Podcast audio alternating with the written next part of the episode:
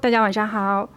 今天想要飞快的和大家来聊一个最近刷到的词哦。为什么飞快呢？是因为我锅里还煮着东西。我现在录单口越来越随意了，就是 趁着我锅里在煮东西的间隙，来随口跟大家聊一聊最近看到的一个事情。呃，这个词叫做“美丽羞耻症”。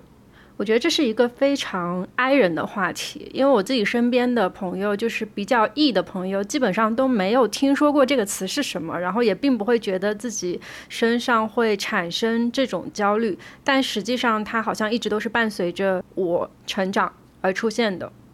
然后我前两天刷到这个词的时候，突然间想起我今年夏天购买的一件衣服。我在今年夏天开始之前，其实我就有在网上购买一些吊带呀，然后还有抹胸之类的衣服，因为今年其实还蛮流行这种辣妹风格的穿搭的。然后买回来之后呢，就是在家里面去试了一下，发现有几件还蛮合适的，就把它留了下来。其中有一件吊带呢，是属于那种偏性感一点的那种穿搭风格。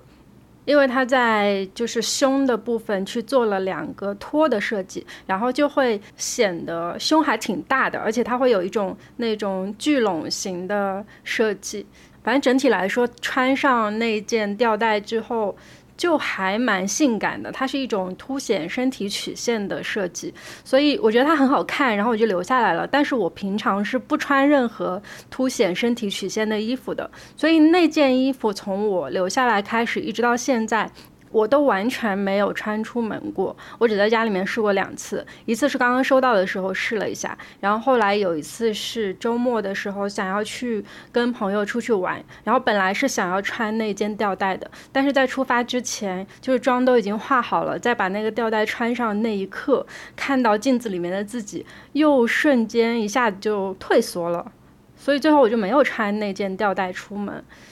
我现在有一点很难讲，就是当时退缩的那个情感到底是什么样的。我觉得它是一种很复杂的情感，就是对于我来说，一方面呢是我不想在人群当中过度显眼，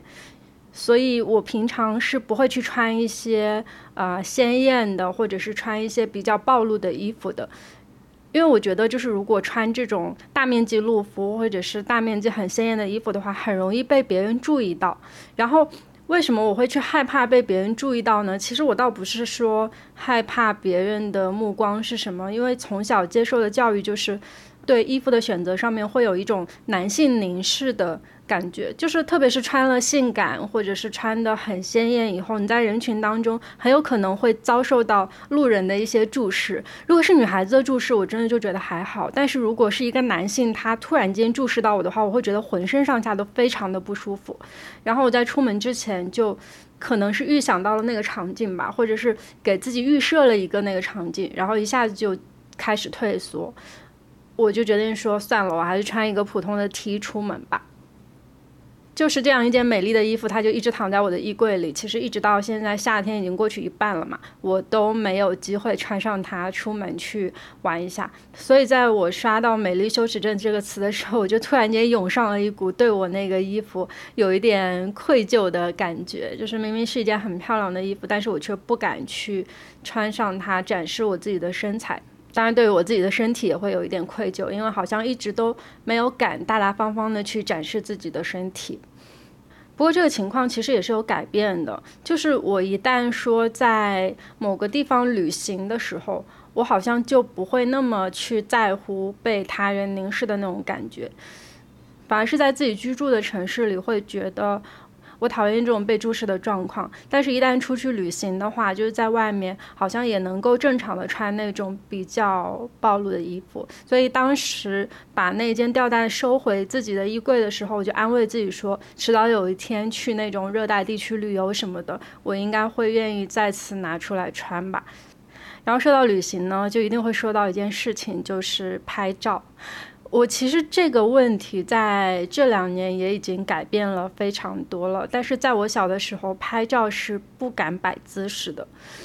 不知道大家有没有发现啊？就是艺人跟 I 人拍照的状态是两种完全不同的状态。就是 I 人其实在外面会有一点，我觉得也是出于一种害怕被别人注视的心理吧。所以好像没有办法非常舒展的去摆自己的身体状态。就是我以前在外面拍照的时候，我可能会更加偏向于肢体动作是不展开的，就是我可能就站在那里，然后给他一个侧脸或者是背影，这样子拍的话，我会比较自然一点，然后我的表情可能也就不会那么僵硬。后来我就发现，我的艺人朋友在外面都是超级舒展的，就是他们的肢体会。大限度的展开，比如说手会举起来啊，然后脚有可能会勾起来啊什么的，就拍的整个就很活泼，很好看。然后我这件事情的改变，其实是给我拍照的朋友们，他们会去鼓励我。就是在我之前会有几个固定的旅游搭子，他们都还蛮会摆姿势的。然后我就跟他们讲说，你给我拍照的时候，你可不可以在镜头后面教一下我怎么摆姿势？然后其实就演变成了，就是帮我拍照的那个人也在摆姿势，然后我就跟着他摆姿势，一下子我就会放松很多。后来慢慢的我就觉得好像也没有这么多人在在乎我到底在干嘛，所以就开始舒展了起来。然后到现在就可以自然的在镜头面前舒展自己的身体了。这两件事情让我一下子意识到，其实一直以来我都是有那种美丽羞耻症的。在前几年，就是多巴胺风格还没有开始盛行的时候，其实我衣柜里面的衣服的颜色也都是比较统一的。一方面是我觉得统一的色系会比较好搭配，就是我无论抽出其中的两件去穿，再怎么样它都不会搭配有什么问题。一方面是。统一的颜色，它会让我更加拥有藏在人群中的感觉，就不太容易被注视，然后好像也不太惹眼。我觉得惹眼一直以来是对 I 人的一种挑战吧，就是大家心里面会觉得更加希望能够融入人群，不太被注意到那样的状态才是最舒适的，就至少它不会对我造成任何的威胁。所以我有时候在聚会里面，如果突然间成为了那个。被所有人注视的人，我一下子就会非常的紧张，然后很慌。这时候我就会去拉我的艺人朋友去帮我，然后希望他能够在我旁边稍微让我鼓起一点勇气，就是两个人去做相同的事情就还好。我就没有办法单人去面对这样的状况。还想到一件事情，就是我在上一份工作的时候是每天都要去办公室坐班上班的嘛，然后我又是一个很懒的人，所以我上班从来都不化妆。然后在上一份工作里面，我从第一天去上班到最后一天去上班，我都没有化妆，就是包括第一天见同事，我都是素面朝天，整个人乱七八糟的去见他们的，因为我觉得他们反正后面也会天天见，迟早会看到我的真面目，所以我第一天就不化妆了，没有关系。然后我就以一个非常素颜、非常大咧咧的状态去见他们了。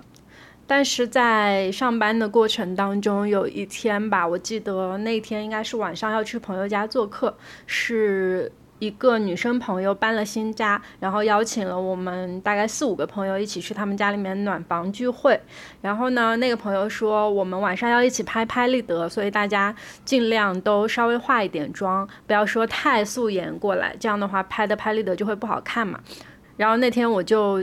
早上就化了全妆去的公司，我就想说这样的话晚上就不用补妆了，可以直接去朋友的家里，这样会比较方便。然后我早上到了公司没多久之后，公司就会有同事，呃，跟我问候，并且问我说：“哟，今晚有约会吗？”然后我一下子就觉得自己的私人生活好像有被 打探。因为我跟同事的边界感其实还蛮强的，就是我跟朋友可能没有什么边界感，就是所有的私事大家都可以互相公开。但是，一旦同事来问我这个问题的时候，我心里面就会有那种戒备感，然后我就会糊弄他，跟他说：“啊，对的，对的，对的。”但是具体是什么情况呢？我也不是很想跟他讲。然后那一天，我碰到的其他所有的同事，他们都觉得我化妆这件事情是很令人震惊的，因为我在那个之前的几个月里面都没有化过妆嘛，所以他们就都会问我说：“你晚上是不是有约会？你是不是要去见很重要的人之类的？”但是我又不是很想把晚上的活动告诉他们，所以每一次都要糊弄。然后那一整天下来，我就非常的累，所以自此以后。我去上班都再也没有化过妆，就是尽管晚上有的时候还会有一些约会，我都会跟朋友说，因为我上班不想化妆，我也起不来，所以晚上那个约会我们就尽量简单一点。然后我也不想为了他去化一个全妆，如果要约全妆的话，请周末约我。那一阵子我的朋友都会知道这个定律，所以大家都会纷纷把我们的约会推到周末去。其实这个也算是一种美丽羞耻症引发的事件了。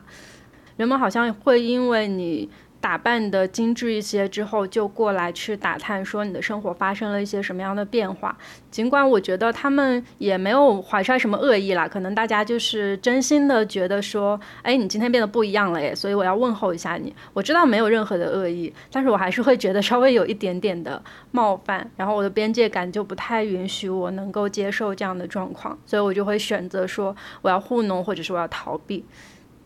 在我发现美丽羞耻症这件事情真的是伴随了我还蛮久，并且在生活当中很多方面都能够体现以后，其实我就有深挖一下这个话题背后的原因，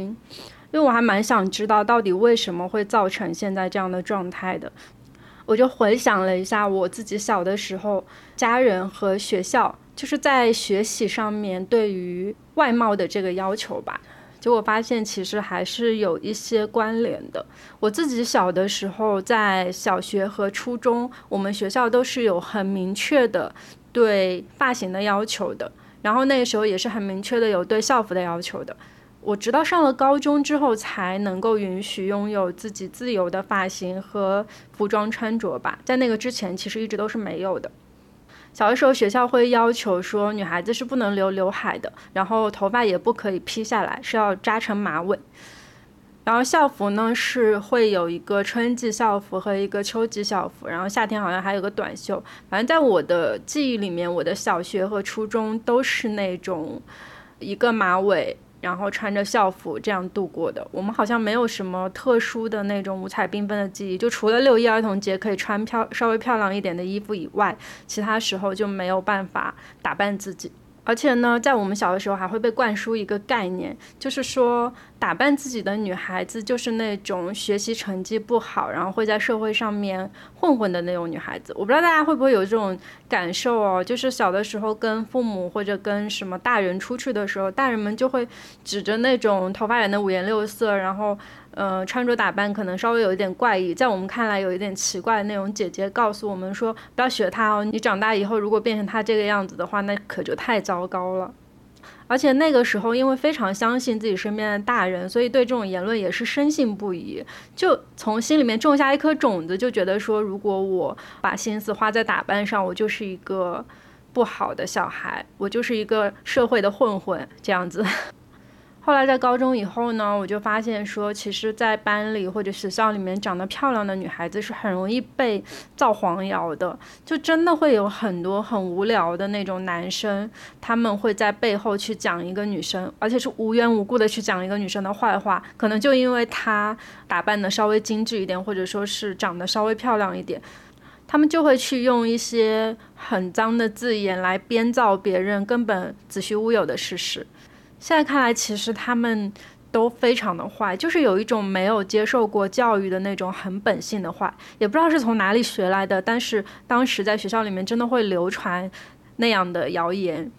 好像就是在这些事情当中潜移默化的让我慢慢的觉得美丽就是一种问题。所以，尽管说，直到大学以后，我开始真正的去学习化妆，然后开始真正的研究，呃，怎么样让自己变得更漂亮。以后，当然，我觉得这件事情执行的也还蛮成功的，因为现在我确实可以把自己打扮的比以前小的时候要漂亮很多。就是我小的时候是一个完全普通的状态，就是也不会有人夸我漂亮，也不会有男生喜欢我。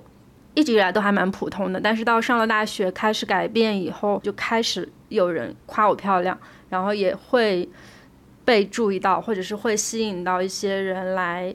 跟我交朋友，所以我一直以来觉得这件事情做的还是蛮成功的。并且我在属于完全属于自己的时间里面，我也是愿意好好打扮再出门的。但是我发现，其实只要我一回到家，我就又会对于好好打扮这件事情有一点羞耻，就是我不太敢在父母面前把自己打扮的和在外面一样。然后我就尽量还是。素面朝天然后，穿那种最普通的 T 恤和裤子就和父母出门。但是我回到自己的世界里以后，就稍微好一点点。而且呢，在小的时候上学的时候啊，就是如果说有一天突然间带了一个。发饰，或者是突然间改变了一下自己的那个发型、装束什么之类的话，好像立刻就会有人过来开你玩笑，说什么你是不是要早恋啦？你是不是最近喜欢上谁谁谁啦之类的，就是这种非常无聊的，并且是造谣的那种玩笑。所以，我们小的时候好像都尽可能的会去避免自己穿的很漂亮。我甚至记得，就是在初中那段时间，班里很多女生都不愿意穿裙子，大家都是尽量会穿裤子。我不知道大家是不是都是跟我一样的想法，但我那个时候的想法就是，我尽量不要惹人注目，我还是要把重心放在学习上，会是这样子的想法，所以我才比较抗拒穿裙子吧，因为我真的很害怕被别人说三道四。可是后来等到长大以后，就这种情况就出现了一个逆转。我身边的女性朋友大家都非常的好，所以在我比如说有一天换了一个头发的发色之后，我身边的女性朋友会纷纷告诉我说：“这个发色好适合你哦，我觉得你的气质就是那种什么什么样的气质，因为这个改变，整个气质都提升了不少。”他们会讲这样子很鼓励我的话，然后我就会在这种鼓励当中慢慢觉得哇，变美是一件真的好棒的事情啊！就是它不仅是让我自己拥有了一些底气吧，然后它还让我得到了我身边很喜欢的那些朋友的夸赞，并且我们可能还会针对这个有一些共同的话题，可以去促进我的友谊。总之，在成年以后，美丽这件事情好像又带给了我很多。好处，所以我一直以来都还蛮贯彻这件事情的。但是，一旦又触碰到我之前说到的那些童年阴影，我就好像又没有办法很好的去把这个去贯彻到所有的角落了。比如说，我在自己的父母面前没有办法打扮得很漂亮；比如说，我还是依旧不敢穿性感的衣服出门；比如说，我依旧觉得别人凝视的目光都是恶意的。就这些种子，它深深的在我心里面种下了一些心理阴影，时至今日都没有办法去摆脱掉。所以我们才会去有美丽羞耻症这个东西。哎，我想到我们小的时候，其实还会有月经羞耻症。我不知道大家有没有过那种体验，就是你月经突然来了以后，你要去商店买卫生巾嘛，然后那个时候商店的阿姨好像就会不约而同的给我们一个黑色的袋子，那个袋子就是可以套住卫生巾，不让大家看到。而且我们小时候对于这个东西就很避讳，就是跟朋友去借卫生巾的时候，不会直接问他说你有卫生巾吗？而是会以另外一种称呼去称呼月经这个名词。就直到长大以后，我才终于知道这个东西没有什么好羞耻的，我们可以完完全全自信的讲出来，并且我们也可以拿着一包卫生巾，大胆的在街上走。因为这是每个人都有的生理需求啊，我们为什么要去避讳它呢？就直到长大以后，我才知道这件事情，然后突然间想起小时候的月经羞耻症，就觉得 很啼笑皆非。所以在说到美丽羞耻症的时候，我就突然间想到这个，我在想，如果我经过这几年的时间，慢慢的去克服掉我这个美丽羞耻症，等到再过几年以后，再回头看我现在的想法，是不是也会有那种啼笑皆非的感觉？但是我现在还是没有办法穿那种相对来说比较修身的衣服出门，就是我可能心理上面暂时还是有一点点接受不了。但是我有试图在说服自己说，别人的目光也并不一定都是恶意的。然后还有一个问题就是，其实生活也并没有那么多观众。我目前为止经历到过的大部分关心都是善意的，大家也并没有那么想了解我的生活，可能只是因为我今天做出了一些改变，然后大家觉得说，哎，你状态真不错，所以我要问候一下你。大部分都是这样的情况。就是当我想通这一点以后，我好像也就能够很坦然的去面对别人的目光了，而不因为这些目光而感到焦虑或者感到被冒犯。我觉得需要去慢慢的拓宽一点点自己的边界感，就是不能在这种事情上面如此的焦虑吧。然后接受了这件事情以后，其实其他的事情就稍微好改变一点了。还有呢，就是前两天的时候，我有跟我一个艺人朋友聊天，然后我就问他讲说，为什么你总是可以在外面那么人来疯，那么显眼包？对，用现在的词来说就是显眼包，但是你都不会觉得有任何问题。然后我这个朋友其实还挺有意思的。他经常就是主动会让我们的话题变得很尴尬来逗我笑，然后我在被逗笑之后，我就会真实的放松下来，我就会觉得，哎，这个艺人还真的挺好玩的，因为他不害怕尴尬，然后我很害怕尴尬，所以他会用这个东西来逗我，这个时候我们的气氛就会彻底放松下来，所以我一直以来都觉得他是一个非常非常 E 的朋友，然后我这个朋友就告诉我了一句话，他说，人生处处是 T 台。哇，那个当下，我一下就觉得我们两个对看世界的状态就是完全不一样的。他真的就是一个，嗯，切实能够在世界任何一个角落去展示自己的，在发光的非常自信的人。我们两个的舒适圈其实都没有问题。像他这样很愿意自信去展示自己的人，我真的觉得是光芒万丈的。但是像我这样喜欢在人群当中寻找舒适感，所以。并不愿意让自己太出风头的，我觉得也没有问题。其实性格使然嘛，每个人选择自己的角色会不一样。然后一个圈子、一个场合也是需要多种多样的性格才能够撑起一个场合。就每个人都是有自己的作用的，所以无论说我们选择穿什么，无论说我们选择打扮还是不打扮，我们在一个场合里面都会有属于自己的位置。还是要相信这一点，好像。所谓的羞耻症就会变得好很多。我现在觉得就是想把我那些在旅行过程当中认真打扮自己的劲儿，偶尔也会拿到生活里来吧。然后慢慢的把这两种情况混在一起之后，可能生活里面就不会有那么多在意的事情了吧。然后我也很好奇各位听友们对于这个问题的看法是怎么样的。好，那今天就聊到这里吧。我觉得我锅上的东西应该已经差不多煮熟了。我们下期再见，拜拜，晚安。